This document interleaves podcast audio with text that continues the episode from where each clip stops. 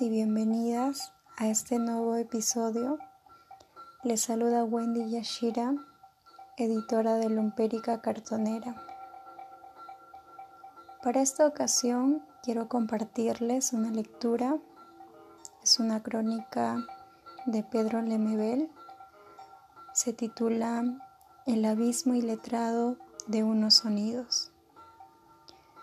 Es un texto que recientemente acabamos de publicar y forma parte de la colección Lecturas en Pandemia que tiene como propósito reflexionar en torno a escrituras, oralidad, edición, autorías, realización de libros artesanales y herramientas digitales. Es un texto que hemos manufacturado interpretando la lectura con sellos artesanales y algunos objetos que tenemos en casa. Y si gustan pueden solicitarnos. Espero puedan disfrutar de la lectura y reflexionar sobre esta. Pero también antes de iniciar la lectura quiero indicar sobre los temas que han estado sonando, que forman parte del podcast. Al inicio sonaba Global Row de Yo la tengo. Y este tema se llama Life Echo de Susumu Yokota.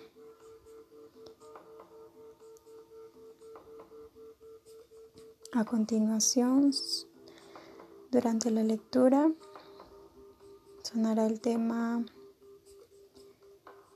de The Blue Planet Seem Far Away.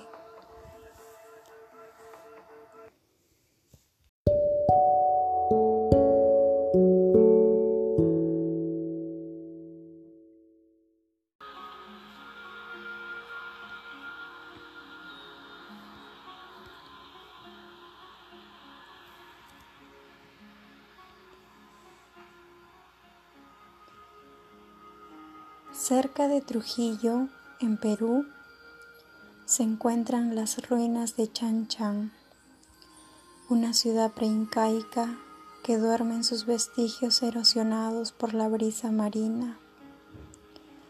Son construcciones de barro que a pesar de su precariedad material atestiguan un cierto esplendor café rojizo que colorea el adobe con el mismo tono de la piel indígena.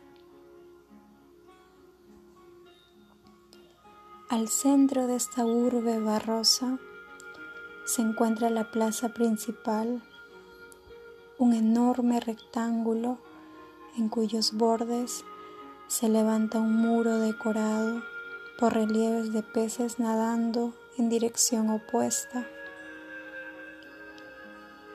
En un punto de esta guarda los cardúmenes se cruzan alternadamente.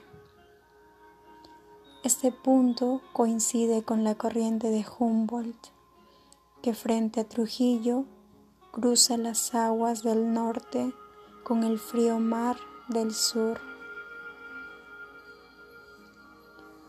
Sobre este muro de arcilla, los turistas y parejas de enamorados han escrito nombres, fechas garabatos y panfletos políticos, imponiendo la escritura castellana sobre este alfabeto zoomorfo, que en su mínima representación describe una cartografía del ancho horizonte salado, en el chapoteo de los peces y el rumor ronco del Pacífico.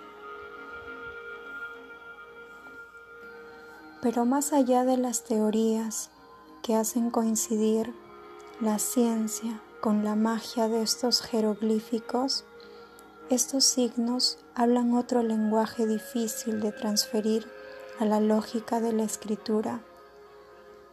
Quizás más que conceptos organizados por un pensamiento unidireccional, estos dibujos contengan ruidos, voces apresadas en el barro, descripciones guturales de una geografía precolombina que deslumbró al hombre blanco con la música colorida de su interperie. Así también estas formas se podrían traducir como representaciones de un silabario sonoro o partituras de un temblor vital en el territorio mesoamericano. El habla y la risa en el rumoroso temblar del corazón andino.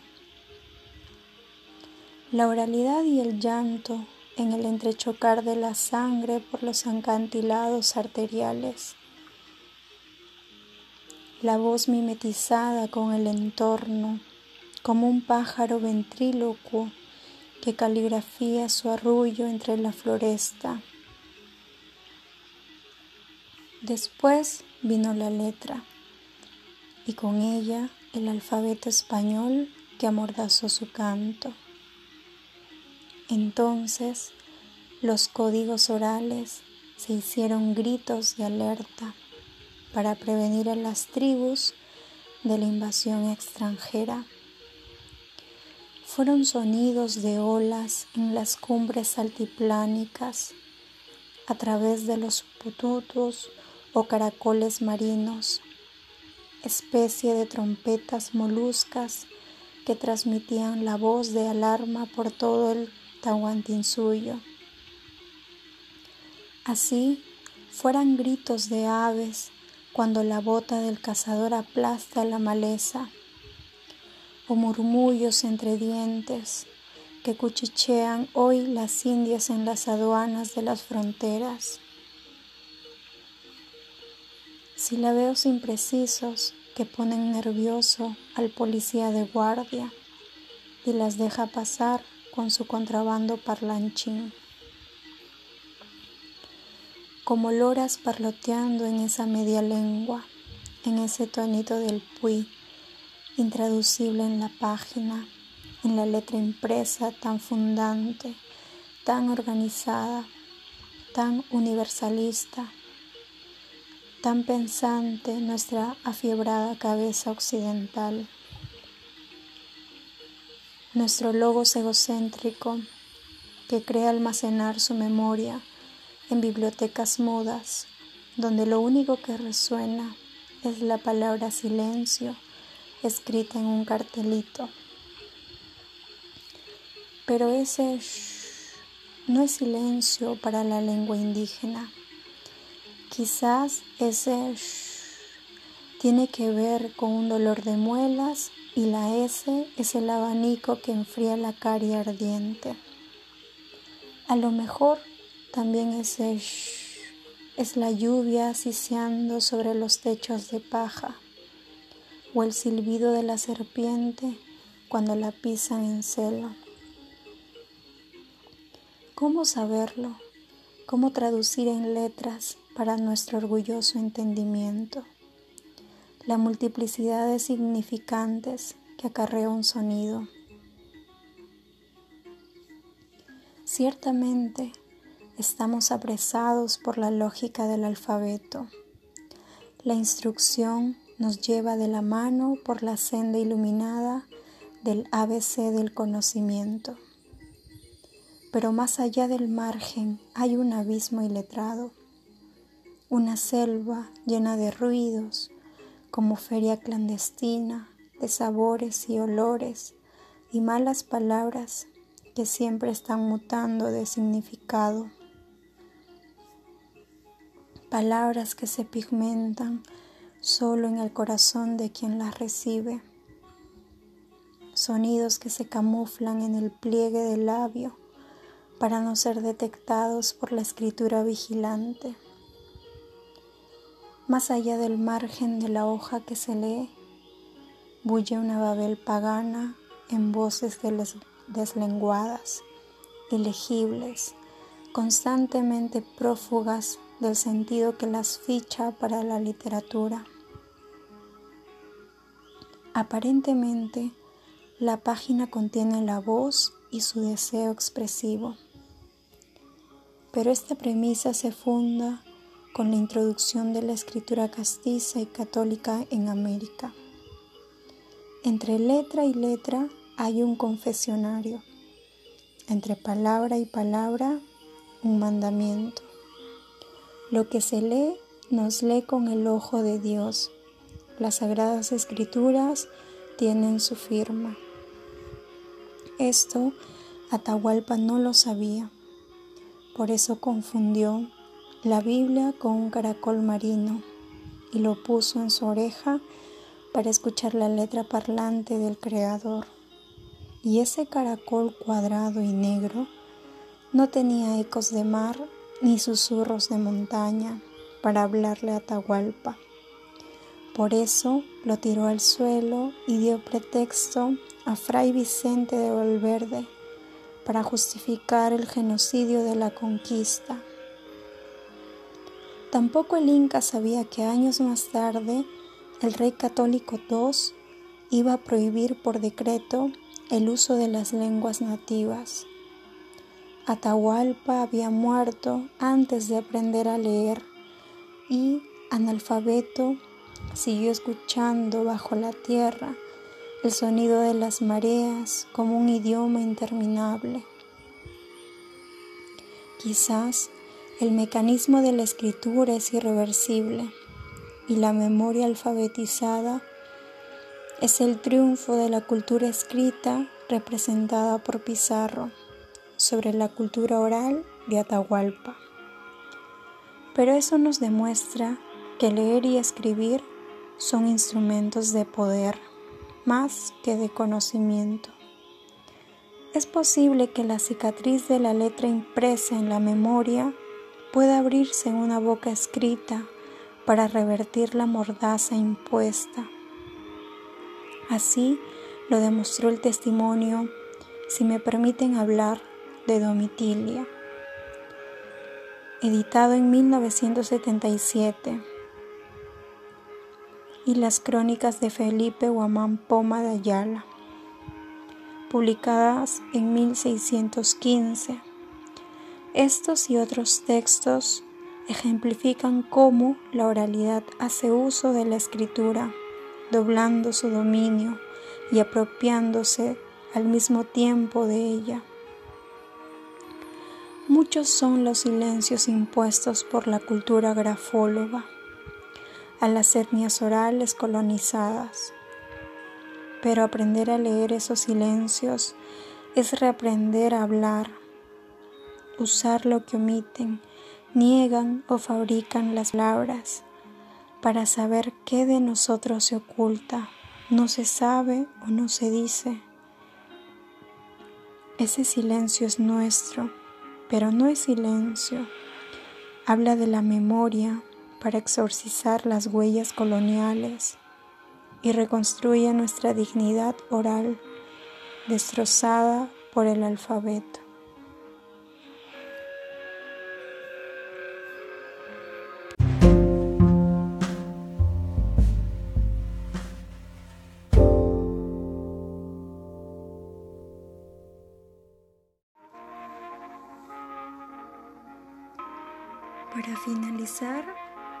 Quiero invitarlos a lumpericaeditorial.wordpress.com.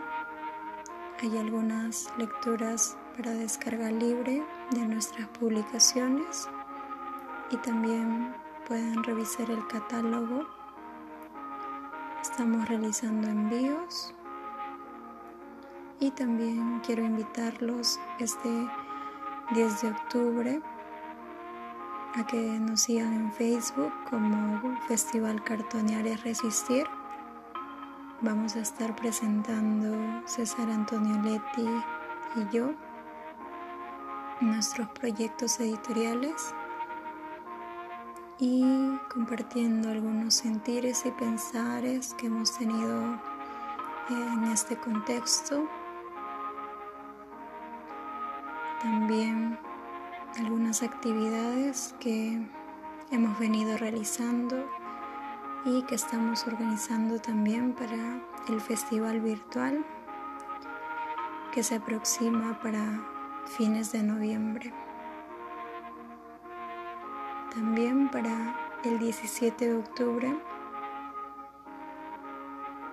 vamos a presentar un texto donde hemos colaborado, formamos parte de la coedición junto a diversos compañeros editores cartoneros de diversos países, de Brasil, Chile, Argentina, Venezuela, entre otros.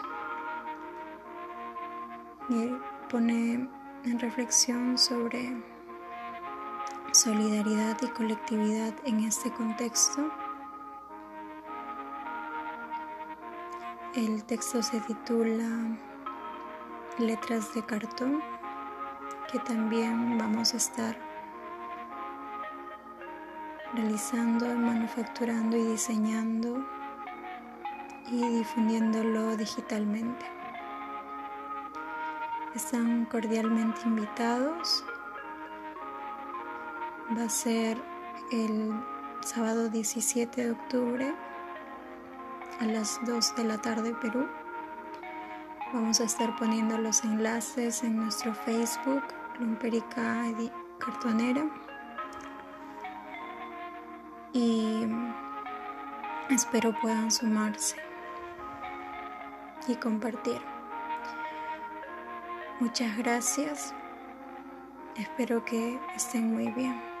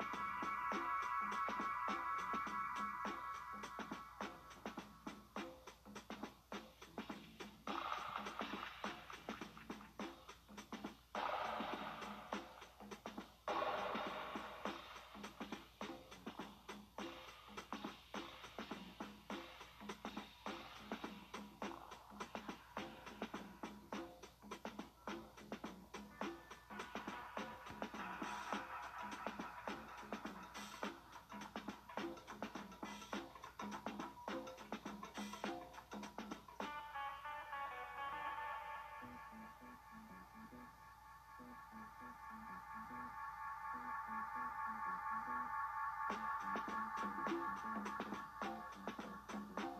you.